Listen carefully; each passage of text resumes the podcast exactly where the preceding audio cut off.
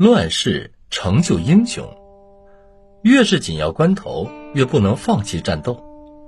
一九八九年，黄关从出任上海第二纺织机械厂厂长，并于一九九二年对二纺机械厂进行股份制改造，总计集资六亿多元。一九九五年，黄关从辞去二纺机械股份公司总经理的职务，主动出任中国纺织机械厂厂长，并于一九九三年再次将中纺机械股票上市，将中纺机的经济效益从亏损状况转为盈利几千万。于是，一九九四年八月，二纺机械、中纺机械两大股份公司合并成立太平洋机电集团。注册资本十二点三七亿元。其后，太平洋集团围绕产权流动和资源重组进行太平洋资本运营模式。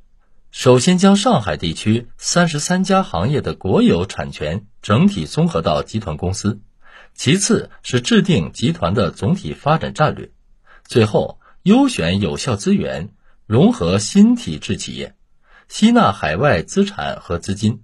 其重大步骤是与浦东航运集团股份公司全面融合，这是一次国有资本与民营资本产权重组的重大步骤。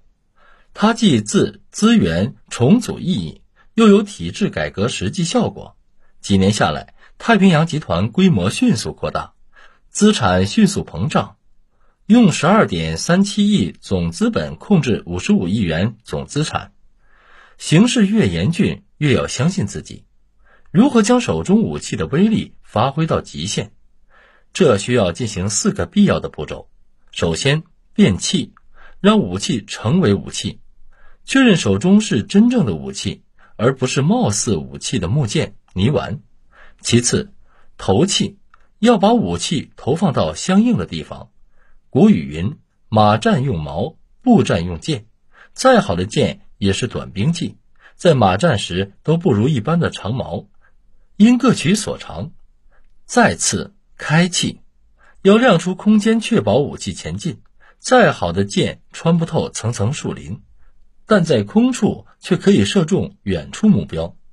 最后，人气合一，这是最关键的一点。当情况严峻时，不要扔掉手中的武器。